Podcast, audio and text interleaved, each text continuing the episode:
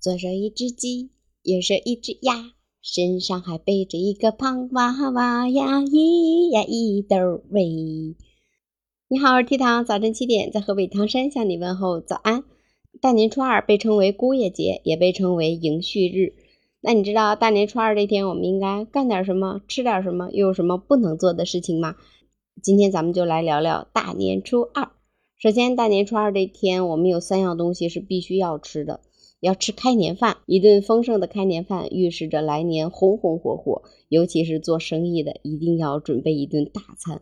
还有，在初二这天，我们要吃面条，预示着这一年能够顺顺利利。面条要擀成那种细细的、长长的，不能断，不能碎。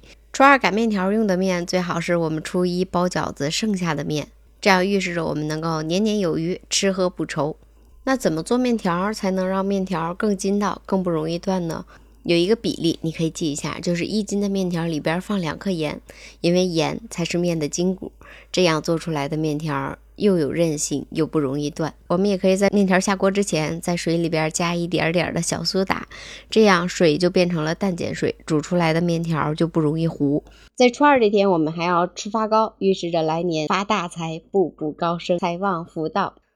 还有三件要做的事是什么呢？就是初二这天，我们可以回娘家了。这一天也被称为迎婿日。这个习俗对于当时古代的女子来说是非常重要、非常难得的一天，因为有过这样的说法嘛：嫁出去的女儿泼出去的水。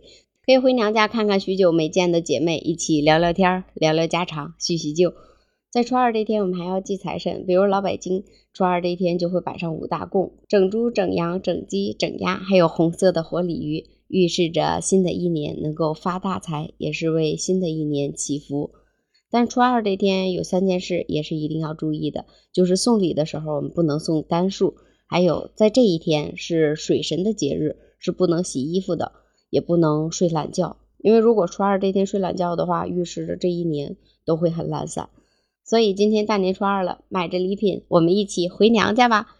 好啦，我是 T 桃，明天早晨七点我们不见不散。记得点赞、订阅、关注、评论，拜拜，明天见。